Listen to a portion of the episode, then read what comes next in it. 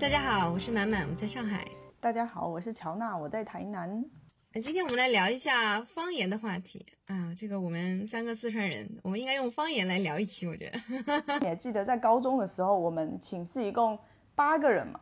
然后是来自七个不同的县市，然后我们每个人的口音其实都完全不一样。对的，我就发现，就是我真的好多方言，就是老家的话，真的不太会讲了。我们俩也也是会混，因为他在成都工作嘛。我们有的时候也也也是不知道是在说呃我们家乡那边的话，还是在说成都话，其实也是不一样嘛。而且真的经常我我会觉得，就除了那个调调稍微还知道一点的话，很多的词汇其实都是普通话的词汇。然后我我有天在那个车上有一个节目叫叫瑞明月，它就是就每期可能推一个那个民歌，它主要是民歌嘛。有一期他就推了一个就是新津的民歌。那那那那首歌的名字叫《冬寒菜》，冬寒菜，东海菜，对对对。然后那那那个名就是一个人，他就完全用那个新津的方言，因为新津离我们家已经很近了，就就那些包括那些用词儿啊，都跟我们老家是一模一样。我就听那个民歌，我就觉得好亲切啊，就完全是用我们那边最土的方言唱的一首歌。对，我知道乐山是有乐队，他们在用乐山话在唱歌的。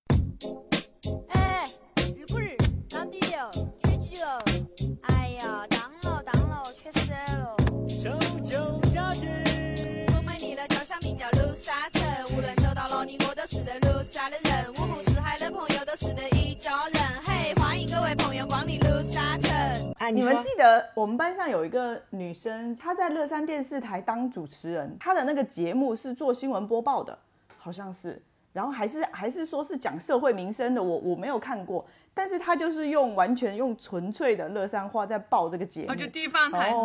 非常的红，哇，真的是挺好的。我之前我就记得，呃，以前去成都的时候。就前前些年去成都，然后基本上坐出租车的话，你就会听到那个他们都在听当地方言的电台嘛。感觉最最近几年好像就没有那么火了一样。我是从高中毕业之后离开家乡嘛，最后一段关于家乡语言的记忆就是高中时期了。然后那个时候其实一直很火的就是李百清的评书，然后他都是方言的，我当时觉得特别搞笑。对，就是我那我我大学的同学以北方人为主嘛，然后就比较闷的，你知道，都是那种山东那种高分场考区的学生为主，就就不太他们生活不太有乐子，就就是那种怎么说，就是就就这种学霸型的嘛。然后我我就觉得比较闷，大家过着比较闷。我说我说我给你讲笑话吧，我我我那个我记了可多，那个因为那时候老听李百清的评书嘛，我觉得我记了好多段子啊，就就是就天天听听听听，自己就能背下来。然后，但我说我只能用方言讲，对对对。然后我自己在那讲的可开心了，然后他们一脸闷闷的看着我。哎，你还记得吗？快讲一个啊！我的我觉得这种都记得呀。比如说，那那时候我们那儿有个词儿叫。假打啊，什么叫假打？假打，假打其实就是比较就装嘛，就其实用普通话说就是装嘛，嗯。然后还还有说，嗯，比如说你你到朋友家去，然后呢，人家正在吃饭，一桌好菜，然后问你要不要吃，你怎么回答呢？吃一点。不是你你怎么回答呢？你说那个说吃吧，人人家又说你那个，哎呦，刚刚好捡这个饭点儿，就是来蹭饭的。然后你说你不吃吧，那那其实你又想吃嘛？那菜又菜又那么好，在边上坐着也比较尴尬。然后呢，你怎么回答合适呢？那 我我得用四川话说，嗯他他就怎么说？你们不要管我嘛！就就是说。你们不要管我，你们吃好了。但是人家怎么可能不管你呢？以退为进。但但是其实你把它翻译成普通话就没那么搞笑啊。那那个没有吧？对。就我其实觉得像像李伯清的话，我不知道他现在还火不火。就我觉得他是完全很有特色的一个这种方言喜剧。如果说真的有这种好好的发展的话，我觉得完全可以跟北方的这种像郭德纲这种。当然，郭德纲他是。对对对，他他是这个传统相声，就是李伯清还更加的呃方乡土一点，嗯，但但是我我就觉得还是完全可以发展的。对，其实就是以前有有有的时候我我听相声就真的 get 不了那个笑点啊，我刚开始以为是我我的个人问题，后来我看一个人写的帖子，是一个广东人写的帖子，他说每次那个看那个春节联欢晚会那个相声，他就根本 get 不到那个笑点，广东人因为肯定。在广东人他们是那种叫冻笃笑，对他们的那种喜剧叫冻笃笑，是的，就跟北方的是两个流流派，就是人的那种生活，其实那种笑话其实是反映那个人的那种微妙的心理的，其实它是跟地方文化联系在一块儿的。是的，所以，所以我们讲一些四川，因为他讲的那些事情，像李伯清他讲的那种事情，你就会觉得跟四川人的性格很贴近，是吧？然后就觉得啊，一下就 get 到他的笑点，好搞笑。是的，是的，我就觉得说，方言其实在某种程度上，就是说它可以抵达一个，就是很像无人之境这种感觉，你很难把它转述成别的语言，或者是转述成普通话去传达那个精神，或者是那种想法，我觉得很难。我觉得这也是说方言可能越来越流失的一种一个原因吧。对呀、对，就是就是在一些，比如说人都散落在各大城市里面，然后大家都用普通话的时候，慢慢的方言，因为你讲你讲四川话，你的就好像刚才 Little Fish 讲说，他用方言在那里一直讲李伯清的笑话，然后没有人就是 get 到他那个点一样。就是当我们离开自己的家乡，然后要去别的大城市生活的时候，其实就意味着方言就是完全就是流失了。嗯，除非我们再回到我们原本生活的地方，可能还还有那个可能，就是还会继续把它讲下去。其实就是我之前有一个同事，就是同办公室的关系也挺好嘛，他也是四川人，但即使是我们两个之间讲话，也是用也普通话都不再，也是用普通话了，也不再用翻译。因为我啊，有时候、嗯同样的公司，你回到回到那个四川的公司，比如说我们同行业的，嗯然后你就会发现他们之间完全是用四川话在沟通。我经常就是觉得说，因为在外面待久了以后，其实是很多的词汇是比较比较欠缺的，就是方言的词汇你不知道，你只是发音你知道，但是词汇其实不知道了，所以有的时候交流起来，包括我在上海的话，也是经常会观察到一个现象嘛，因为上海的我们本地的同事的话，其实见面说话还是比较喜欢用上海话来交流的，两个人都是本地人，但你会发现说他们的对话中其实经常会时不时的冒出一些普通话，呃，因为那些词汇，对那些词汇在。就本地的方言里面，其实可能没有对应的，因为你你想想看，在我们现代的生活里边儿有非常多科技的，对吧？或者是一些、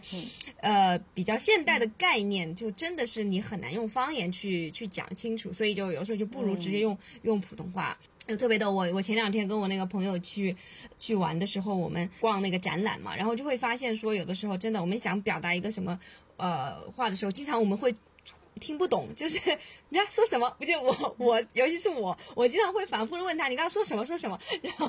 就会发现就是真的不习惯了，就是有一些概念可能就是如果。如果他直接用那个普通话说的话，我会觉得就是哦，一下子能听懂嘛，但是一下子就反应不过来了，就是那个方言的那种，所以说真真的觉得挺挺可惜的，就是还是流失很严重。所以，所以我现在非常希望我就是家里面人可以就是讲方言，给孩子讲方言。但但其实即便是这样，我就觉得确实就是在发音的层面，可能他能够去习惯，但在词汇的层面就真的就缺乏很多。发音层面上也是在流失的。嗯对就是举个例子，就是咱们那个“远上寒山石径斜”嘛，是吧？嗯实际上在四川话里面，那个“斜”读的是“霞”嘛，就是“霞”。哎，对，霞，但而且这样子跟那个诗也是那个押押韵的。嗯我们很习惯的，就如果是四川话就是“霞”嘛，然后有个“率”，率就是比如说呃转化率啊那些，我们会说成“数”，四川话会念成“数”。嗯，然后上次就说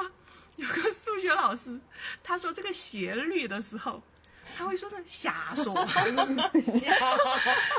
瞎说，这说太地道了，普通话差了十万八千里。我我也是刚出去念大学的时候，有些词儿我是四川话找不到普通话来形容嘛。嗯，比对。如，比如咱们那个经经常那个四川话说一个人很很包起，包起，哦对，然后我就不知道这这个宝气怎么宝气怎么用普通话来表达？哦，我就算不不不跟他翻译什么的话，他们问我这这个词儿究竟是什么意思啊？对我也很难精确的用普通话去描述这个宝气是什么意思。你要说他傻的话，但是又不是说傻子的傻，有点疯，有点傻，哎，反正那个那个感情很复杂的那种，对对不是单纯的疯，也不是单纯的傻。确实，确实，就这种这种真的是，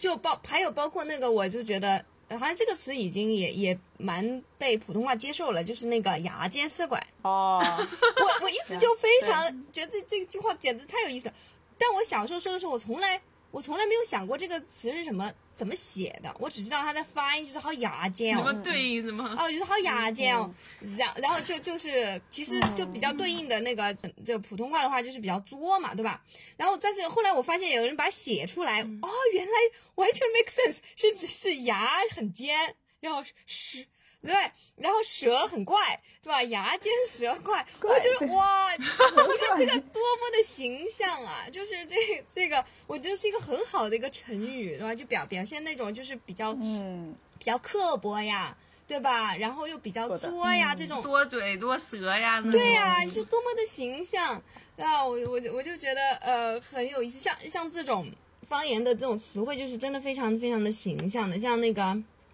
西北啊，对，西北了，西北，我觉得也很好玩嘛，对吧？就是就是完蛋了，是吧？就是洗白了，对 对对对，像我儿子最喜欢最喜欢学我的就是卧吼，哦，我我们家孩子嘛，就是把他那个小的时候，大概三四岁的时候，然后先是跟跟我妈回老家之后待了两个月，然后我们就回去了嘛。然后这个期间，可能他就学到了很多方言啊，反正反正就是理解了一些方言。我老公然后就带他玩儿的时候啊，然后就骗他吗，然后我们我们家孩子就直接说：“你装拐。”我就觉得他对这个词儿的理解好好精准，对，小孩子真的很厉害，嗯，那就太可爱了，太可爱。你你装怪这个词儿和你骗我这个词儿比起来，哎呀，那种乡土感和感那种觉，对对对，感觉完全就不一样。哇，这个太好了，嗯。哎我记我记得那个，嗯，以前就是现现在应该也有嘛，就成都那个宽窄巷子不是开发成这个旅游景点了。然后我就记得很多年以前就在那边去买过那种文创的产品，那边就有那种把那个呃方言的一些词汇印在那个 T 恤上的嘛。我觉得印象最深刻的就是有两款，应该比较受欢迎的，一个就是啊、不存在，不不不不存在，哦巴士肯定是不存在，不存在。我觉得这个是，哎，这个方言到底应该怎么说？那个不不存在到怎么说？不存在不存在，好，不存在。其实特别的哲学啊，你发现没有？就是这个他写出来不存在，对吧？然后他的意思其实是说，嗯啊，没关系，对吧？没关系，然后就直接直接就不存在了。这个这个对，好像在拷问这个这个什么是真正的存在，对吧？真正有意义的才存在，真的真的真的，对吧？没没有价值的，它就不存在，而不是说不要把它放在心上啊，它就不存在。嗯，还之前不是看到一个呃，就是民国时代的那个呃字字典，啊，对，就那个时候很多那个洋家是他是到重庆去嘛，是嗯、教英文，所以他的那个词典啊，就就就是那个汉字儿部分是用的四川话写的，那个好搞笑，对，那个字典很有也很有意思，就是那个以前我们不是四川话老说，呃，你你你东西有没有收拾好啊？他不是说、嗯你收拾归隐没有？啊对，嗯归隐其实这个归归隐这个词啊，我一直不知道那个那个怎么写翻译成那个汉字儿怎么写嘛？就是你这个东西其实收拾好没有？到到为什么归矣就是好的意思？后后来我知道，我看从那个字典上知道，它“归一”两个字儿是怎么写啊？就是归来的归，一二三的一，就是你把哦全都归归到一一了，所以你就好了呀。哦，哇，好哲学，对不对？我觉得这个好有道学道学思道家思想，是的，嗯，就就归。归一了没？对，哇，真的真的，就这种也是，就平时我们真的之前之前只是想到它的发音，然后但你把它写出来，会发现好有意思啊。哎，你们你们有看过那个就是花椒与鱼翅吗？然后它嗯其实原本是一个小说，它翻译过来的时候，然后我我没有看啦，但是我看到豆瓣上就是有一些人就评论啊，就说一看这本小说我就知道是一个四川人翻译的，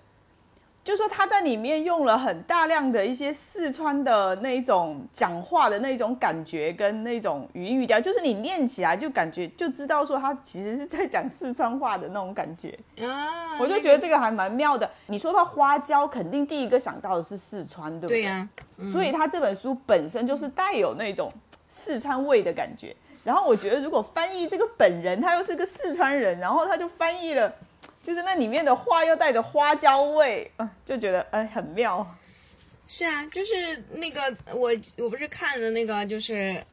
三联出了一本就是那个杂志嘛，它就是你还会说方言吗？然后它里边就有介绍有两个作家，就是用方言写作的作家，有一个是还挺有名的哦那个金宇澄。金金宇澄那个十三幺还幺，就是跟他聊过的，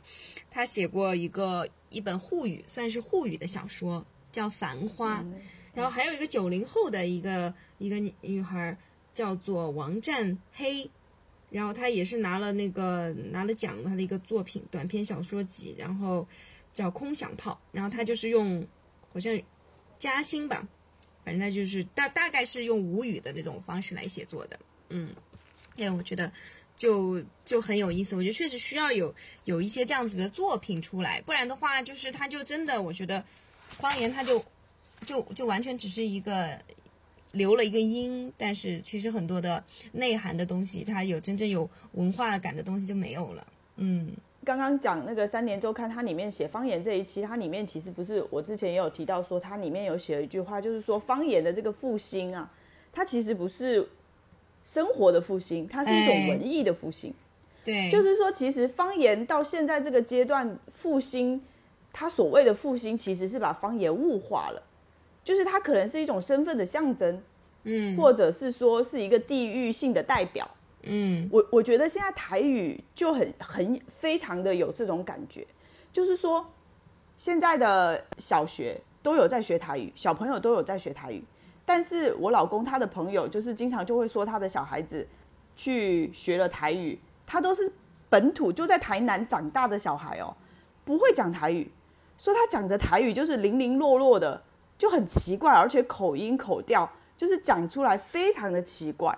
你会发现说，即使是在台南这样本土长大的小孩，其实他在讲台语的机会已经非常非常少，而且很多人根本就不会讲，是，就是他们把这个东西父母不说，不说，连阿家父母公不说，连阿公阿妈都不说，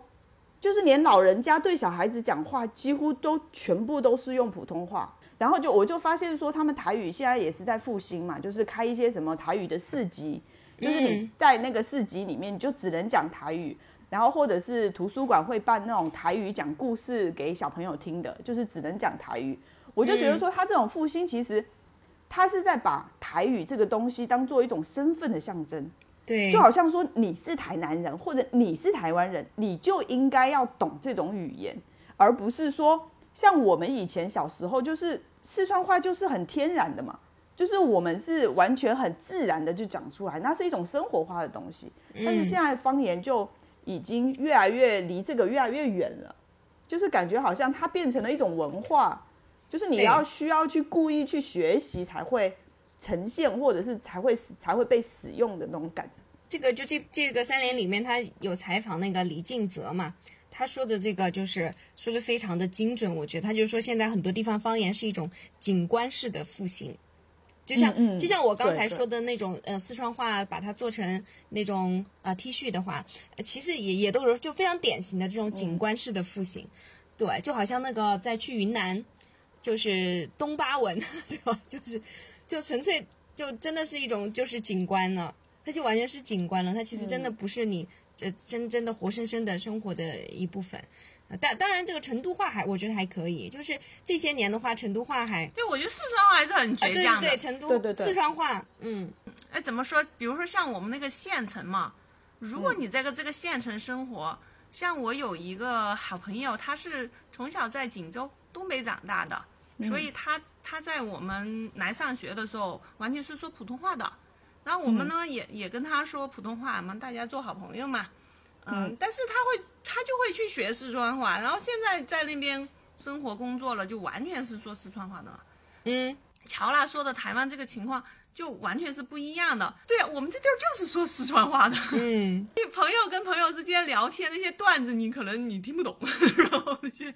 有些那个聊天的语气词儿呀，或者是用词儿，你你用普通话聊聊聊不尽兴。对的，然后我老公就会说，他他说你们四川话让我感觉说起来就很爽的那种感觉，就就是说话很容易让人觉得聊得很幽默，很大家哈哈大笑。对，所以他我我老公就特别想学四川话。是吗？我妈我老公就觉得很像吵架，说你们四川话四川人一一讲话在路上就觉得两个人在吵架。对啊，他总是说，他很爱说笑，然后又又很很很爱用那种，还有那种很夸张的对，他对的他比如说我们到哪儿去呀、那种，他就会说我们杀在哪哦，儿去，对，就总是要用杀杀这种词儿，就是这种很 很激烈的动作，对就很普通的一个事情，都要把它搞得很有仪式感。很很那个很有戏剧性一样。对，而且就是这种，还有那个就是这种有些叠词的使用嘛，也就非常可爱。对我，我这个 包包，对三三林里面就是他举了一个例子，我觉得他他就把他他用呃普通话的字儿写的，但我觉得他好准确啊，一读非常有那个味道。然后他就是讲的是他他在郫县的时候，就是听到那个在广喇叭里边用那个郫县话喊的那种呃，就是通知嘛，让大家要待在家里面，就是 特殊时期嗯，不要乱跑，相信国家，积极配合哈水和哈山检查，不到 堆堆，不到堆堆，不到堆堆就就是不要不要不要不要扎堆对，不要扎堆嗯，还像我们那种叠词的那种嘛，像吃嘎嘎的，哦，对，烤烤，烤烤头，还有鱼拜拜。哦，对对对，对，就可可能就是四川话比较，我其实我觉得四川话是比较软萌的，对，比，较萌萌哒的感觉的。因为最近为什么四川话，我觉得还有一点点，嗯，就大家还比较不太担心它会很快的消亡啊，就是这种啊、呃影视影视作品里面，就还还挺挺喜欢就是使用的嘛，喜剧喜剧片里面还挺喜欢用四川话。对他们一搞地域特色就会说呱呱对的，，我我是觉得四川话其实在理解上并不太困难，实际上四川话属于北是很容易方官话理解的所以说北方人你听听起来只是语调上有点稍微不一对样，，但是还有一些词汇可能你会不了解，但是你要跟总粤语呀、对对对对对。像闽南话这种比起来就，就就嗯，我那个就完全理听不懂。对，我就在想说，其实方言消失比较快的，应该是属于那一类沟通比较困难的，就是即使是一个对他必须对对对对，他如果要去沟通的话，他必须得用统一的语言去处理这个沟通的困境。但是四川话，我觉得四川人他即使是去到全国各地，他不会讲普通话，他就算用四川话讲，应该也是都是通的。我记得我们小学时候就就语文老师用的普通话，数学老师还用方言来对对上课呢。，哎，以前我们高中的时候，对历史老师，嗯，有名的历史老师不是也都用乐山话在讲的吗？今天我们说到了，然后什么什么什么什么什么，粉对对对，我们地理老师，其实很多都对是还有除了语文老师都是都用方言，在讲。哎，语文老师也是啊，是我们的语文老师六十几岁了，他也是用方言在讲的呀。特别是在学文言文的时候，他还会用那种古人的那种诵的那种感觉，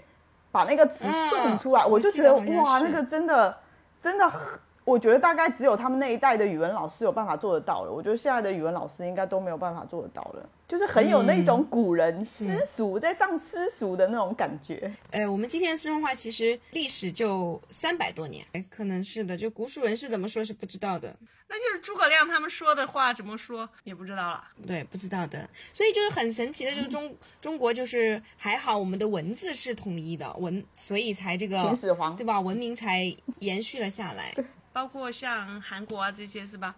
它都会有写汉字对儿，对对但是它的读音就是不一样不不按不按照那个中文这种发音来的。其实中国古代古代的时候，官场也是嘛，统一考试的时候，大家都会都用统一的标准的那种书写书写嗯汉字儿。但是说话的是时候，不一样的你可以是用方言的。是的，对你你刚说到韩语，我就发我之前不是学韩语嘛，然后就发现韩语里面有很多词的表达的发音跟台语是一样的，就是我就发现这个、这个联系很妙。对我经常在念什么东西的时候，我老公就说这个词明明就是台语啊，为什么是韩语？韩语 就好像东亚这边的语言的发展还是演化，我觉得还有交对流，对对，就感觉好像从古至今应该都有一个融合的过程。台湾的高铁还有地铁，它的语言广播应该应该大概是可能除了新加坡吧，就是讲的语言最多的 的地方了。他要讲英文，讲中文，然后讲台语，然后讲客家话。像像上海的话，现在呃用这种呃上海话播报的也很少了，就是呃公交公交车还会播报，地铁都就都少了。我觉得我们国家的历史就有一种大统一的这种嗯传统，嗯它不像那种有些国家，它它就是特别喜欢保持那个地方的那个独立性，特别？你比如说像印度，你在那个南部地区，根本听不懂那个呃北北方地区的人说的话，是，所以他们都非常倔强的保持着自己的文化和语言。但是我们我们好像就看的比较淡，然后就觉得什么方便就怎么来呗。嗯上海的话，我觉得还是有有挺多去做这种商业呃方言嗯保护的一些努力吧。反正我是知道，呃，上海是有那个呃沪语幼儿园的，但是真的非常非常少。啊，台湾也有、嗯对，台语幼儿园，台南好像也有。嗯，其实这个努力也确实是很有限。对，在在四川这都不是问题，这觉得老师说普通话才奇怪，对，因为我感觉就是你在你如果在在在成都这种大城市好一点，你一到下下面的县城啊之类对，的，像我们家那里大家真的很不喜欢说普通话。嗯像我们家那边就没有人讲普通话。对啊，像我们那些同学也都是受了那么多年教育的，普通话好歹语文老师用普通话说的，但他也会说普通话，完全没有问题。但是他他生活中他就是不愿意说普通话。嗯，嗯，我们在北京嘛，加上我跟我老公之间交流必须得用用普通话嘛，所以我们家孩子学的还是普通话。如果是在四川的家庭的话，那肯定是孩子就是学的四川话，整个家庭都是之间都是四川话在交流。嗯，对的，所以这所以这个嗯。跟跟我老公那边情况就不太一样。比如说像像嗯嗯，我老公他们家的孩侄子之类、侄儿之类的，他们家里面交流互相说的是那个方言，嗯方言嘛，但是孩、但是孩子从小学的是普通话。嗯，就是我问他侄儿，他他侄儿是能听懂方言，其实也能说，但他几乎不说方言，他就只说普通话。所以所以语言这个东西本来就是跟这个身份是紧密联系起来的。像前几年，如果是像我，我是我我都不是成都的嘛，就是是底下的一个特别小的县城。当时我去乐山读书的时候，就还是会觉得，嗯就呃乐山话更更洋高级一，些。对对对对对，对对对，因为毕竟毕竟人家是一个相对大一点的城市，对吧？然后我们是那个真正的真正的乡土，嗯嗯，所以所以就会呃，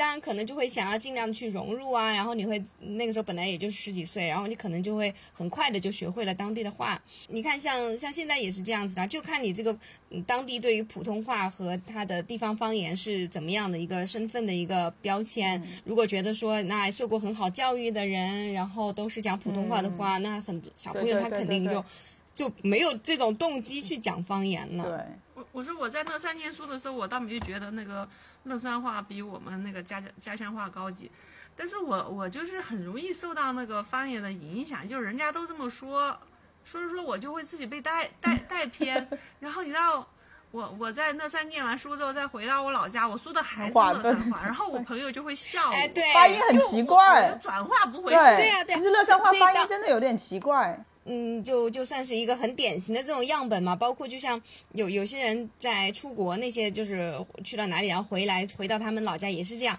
就是你去到那个更加大城市一点的地方的时候，你可能会要想要去摆脱你的那些乡音嘛。嗯嗯，然后，然后等你回到那个你的家乡的时候，人家又会嫌弃你这个数典忘祖，又又会说你怎么把乡音都给丢掉了？对，所以我觉得当时，当时那几年我我觉得我在乐山。虽虽然真的就是一个很小的、很短的一个距离的一个变化，就都会有那种很强烈的感觉。就要回来的话，那个你的朋友都会很对对对，仔细的去检查你的说话，嗯，有没有变化，你的腔调有没有变化，都会非常的就是敏感这个东西。但你想想看，现在想想起来，我们那个时候那个距离啊，不就两三个小时的一个车程嘛，对吧？就嗯就这么一个小距离的一个一个地方，嗯，是有能能有多大的身份差异？但是那那个时候就会很很有强烈的那种感觉。然后然后说到乐山话的话，为什么乐山话比较特别嘛？就是因为它里边其实有保保留了，一直大家都说嘛，有一个古音嘛，就是那个入声。对呀，我一直不知道这个入声，这个神秘的入声是怎么个发音方式。比如说，呃，他说就是吃吃东西，吃吃吃嘛。嘛，乐山话应该是吃嘛，哦。对，然后嗯。湿就是湿湿的东西，然后绿色，比如像啊绿色绿，撸呃对，然后白色白颜色，贝色它的入那个入声的意思好像就是很短促，罗塞，我觉得我们发音会口型很大，啊。跟乐乐声话比起来，声音会长，口口型我们那边罗我们那边的发音跟乐山都不一样。对，我们来把绿色，然后就用我们三个不同的音，然后加乐山话来讲一次看看。好，普通话叫绿色，绿色，然后 Little Fish 开始，罗塞，罗塞，卢塞，有没有完全就是真的是完全不一样的那种发音？还是不太一样，天哪！对啊，然后那你你俩谁乐山话还标准一点？说一下绿色。嗯 Louis，，Louis 不我就太那个觉得乐。山话呢，它嘴型嘴型很小，嗯不管是绿还是色，它的嘴型都很、嗯很小。啊，我我有一个就是亲身的经历非常搞笑，因为当时我是刚刚转过去的时候，我先在当地的一个初中我是转过去的，读读了最后几个月，然后呃，当时我刚去的时候，我的那个车钥匙钥匙就丢了。然后我就发现我我就存就就出现了交流的障碍，对的对的，我当时就真的不太会说乐山话，然后我就想说这个呃钥匙掉了，然后我们那边说的应该是钥匙，乐山话是 use，对对对嗯对，所以所谁以就是对谁有 use，反正我我记得印象特别深刻，不知道为什么，就当时就甚至我们两个不是用普通话在交流，就是在用方言，然后就是就是就是一直就没有说说懂，因为我是当时懂。呃我就挺着着急的，然后就是跟那个我们班长，然后就在那儿就想我就跟他说说这个呃想要看看怎么办。我就发现两个人不能交流，然后当时我印象特别深刻，因为我第一次过去的时候，我就是我就觉得还是挺挺孤单的，然后我记得我那个时候还哭了，我就觉得好可怜呐、就是就是自己说 说的方言别人听不懂，然后我又不会说他们的话，我也不知道该怎么来表达，那你们为什么不用普通话交流？为什么了？不能讲普通话，就是普通话就不是一个选择了。对，当时觉得讲普通话好奇怪啊。其实我我也觉得，在我离开四川之前，你在四川讲普通话，真的觉得好奇怪。嗯 我怀疑我当时讲的川普，我是不是说什么咬？咬死！我是我是不是说成咬死？我觉得我以前绝对是讲川普的，以前普普通话一点都不好的。我我觉得川普也是一个非常特别的存在呢，就是在那种 就是语言里面，就是它完全形成了一种很独特的语言，很很美妙的一种方式。嗯，对对，一般方言和普通话它夹杂的话，如果混合的话，如果是北方人的话，他们就不倾向于讲普通话了，因为他们讲方言的话，大家也都能听得懂啊。然后如果再南方一点的话，没有办法，他就很难再跟普通话夹杂在一起，要不就是当当地话，要不就普通话。然后四川话是很容易把两个夹 卷到在一块儿，然后说的不伦不类的那种。也在四川，然后外婆嘛，然后就想还是用普通话跟孩子沟通，然后就是想想要让让让孩子就是有这个语语言环境嘛，然后我就记得特别逗，然后就是川普这种，比如说他就说把那个东西放到边上去靠着嘛。然后，你你还记得你你们会怎么说对吧？就是我们会说喷到起，对吧？喷喷到哦，喷到，喷到，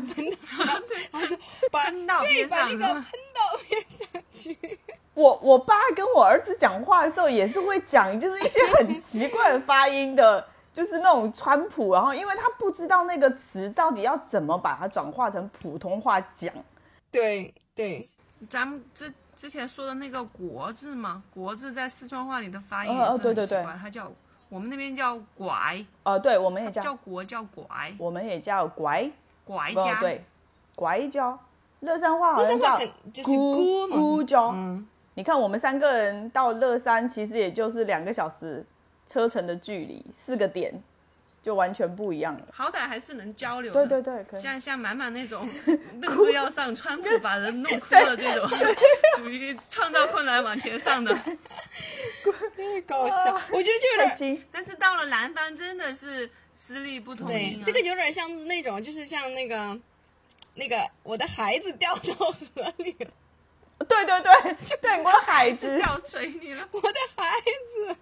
人家跳下去发现哦是鞋子呀，鞋子，这对对，就是这这这这种，嗯，那其实是不是台湾也有四川话圈子？因为那时候从重庆过去的人比较多嘛。老人家，但是现在老兵剩下的已经不多了。就那种眷村是吗？对，就是眷村留下的那些老人已经很少了。然后我们这旁边有一个传统的市场，就是菜市场。然后菜市场里面会有那一种很老的老人家，然后推着车坐着饼出来卖的，然后他是讲东北话的，然后口音一点都没变，很纯正的东北话、东北腔调，然后在那里卖饼，你你就会觉得很很有那一种，就是感觉好像就是很有融合感。你就会感觉说这片土地真的好像就是跟我们就是真的是很有关系的一片土地啊。嗯是是的，我我以前去印度出差的时候，然后就去饭店吃饭，然后那个嗯那那那个饭店的那个人就哎一看我们是中国人，他说啊我们这儿有一个会会讲中文的厨子，然后就刚就出来跟我嘚嘚嘚嘚嘚嘚嘚说了半天，听不懂听不懂。我们说你讲的是是是是中国话吗？他说，嗯，我是讲的中国。他他说他是到他后来就用英文，只能用英文跟我们交流。他说他是到中国去学的厨子，啊，然后，所以他他是会说中文的。我说，但我们听不懂，你这不是普通话吧？他说我这是客家话。哇，这个印度人千里迢迢的跑到中国来，学了一口客家话回去，然后号称自己中国菜，对。那，我觉得客家话真的也是非常非常的神奇哦。古汉语嘛。对啊，就是跟他们那，就是传说客家人就是很坚持的，啊就是他们一定在家里面就是一定会要讲客家话的，因为我的就是我老公的姨丈，他就是客家人。就是说，他们就是很勤俭节约，然后很坚持、很传统的那种、那种因因为我觉得他们是客家人嘛，他是迁徙到那个地方，所以他嗯不像那个本地那样子先天占有资源，然后他要在别人的地盘上生存的话，他只能抱团。就像犹太人走到哪儿，他一定要信犹太教，然后我就通过这个觉得宗教，即使这个民族我就觉得是的，我就觉得客家人就好像犹太人一样的，就那种感觉。就是你看，他们就是客家嘛，也就是说他们都是客居他乡，但是，但是他们他们自己又有非常非常强烈的那种呃文化的这个归属感，然后他们一直有坚持他们自己的传统，没有被周围的完全不被周围的影响。呃，我看这里面写四四川，四川就是也有客家人的呃这个群落，对，所以哇，真的是神奇。我之前有看看一个说嘛，就就说说民间借贷的，然后就说那种就南方那边地下钱庄自古就有嘛，然后就是经常就是那个一个人出去做生意，然后可以整个村儿的集资啊，然后或或者是他那个嗯在外面那个需要钱了，可能回来说一声，就很容易就筹到嗯钱嘛。然后就说，嗯，这就是为什么他们那个总是要回去祭祖。我们总总是能看到那个南方那边是吧？福建那边，他们千里迢迢的要回去祭祖。其实他这个祭祖也是一个信用的表示，哦。就是他他他还是回去的，所以他下次再借钱的话嗯，怎么之类的，就就很容易融到资，就是生意需要钱的，就相当于这个就是一个同乡会啊，嗯这个就是他们的一个很好的一个融资渠道，而且是靠信誉来支撑的，嗯所以这种祭祖其实也是它一种信贷文化的一部分。确实，确实，然后我我之前也有看到一个观点，因为你刚刚突然讲到这个，我就想到，就是说方言的消失啊，其实不仅仅是一种语言的消失，它会涉及到就是说一些生活的细节，或者是一些生活的方式。就就是它方言所蕴含的那个文化里面的所有的生活的细节，全部都消失了，就跟着方言就没有了，就变成就真的是大一统了嘛，就对呀、变成比如说什么全对对啊，就比如比如说你那种，呃，你你如果用那个东东北话来谈恋爱的话，那你就不可能说 一口翻译腔的那种，那那就就非常笑场。但但是就是他东北的那种表达情感的特有的方式，是吧？如果说这个方言不存在了的话，那么这种这种情感表达的方式，这种生活方式嗯也就不嗯存在了，确实是。我我就想起那个李百庆的评书里面也是说嘛，他说你您普通话去求婚啊，就说啊啊那个您您嫁嫁您嫁给我吧，你就是特别容易对特别容易说出来一个很自然的表达。你用四川话来讲就特别搞笑，就是的，其实我们现在生活中，其实四川这个求婚这个事情，其实呃不知道从哪儿博来的，在肯定不是在四四川原本就有的，嗯。就是，然后你你你把这个用到四川话上，然后就是妹儿嘞嫁，你嫁给我嘛，我 就觉得就就会觉得特别对搞笑，而且而且四川话这个再重本来就是这样，四川话的那个呃谈恋爱都是说的叫做耍朋友，就有对对，小朋所以我友，觉得平就是如果不懂的就会觉得好四川人好渣呀。对，谁跟谁在耍，谁跟谁在耍，在耍，对对对对，对啊，我们我我们说出去玩啊，从来不会说哎我们出去玩，哦，直哎接刷。刷嘛。嗯嗯，嗯，哎你你你看那东北话说是处对象对对，是吧？处对象，不知道 是怎么说，东北处对象。处对象，你你处对象，你就会觉得，就对你好像就是，嗯，人家很认真对对对的样子。我们耍朋友一听起来就好像不 认真的样子。那四川话里面说要跟谁结婚是怎么说的呢？去婆娘，那 这个就有一点那个性别歧视。对我我觉得在四川话里面，为什么在四川女性的地位这么的这么的高大？就是四川的女人都很泼辣的嘛，这是大家都知道的。为什么在四川话里面会有男人就是一直要把女人叫婆娘？就听起来好像就感觉很有点儿有点儿蔑视对对对对对对对，怎么会有这种文化出来？我就觉得哎。对，我就在想说，哎、四川的女性怎么会容忍这样子的称呼一直存在的呢？四川话的那个父母的叫法比较好玩嘛，对吧？老汉儿，老老汉儿，对，老汉儿，老 汉，我儿子现在都会都都都会说老汉儿，四川人还特别喜欢自己创一些俗语啊，嗯，然后那种就就说话总是喜欢喜欢带点儿这种调侃味道，对对对对。洗洗我脑壳。对，洗脑 壳，就开我玩笑嘛那种。对呀、还是说啊，说老脑袋疼也说的是脑壳对，，脑壳痛，只有那，只有那个壳疼。哎，二棍儿，当弟了，缺鸡了。哎呀，当了当了，缺手了。手酒加酒。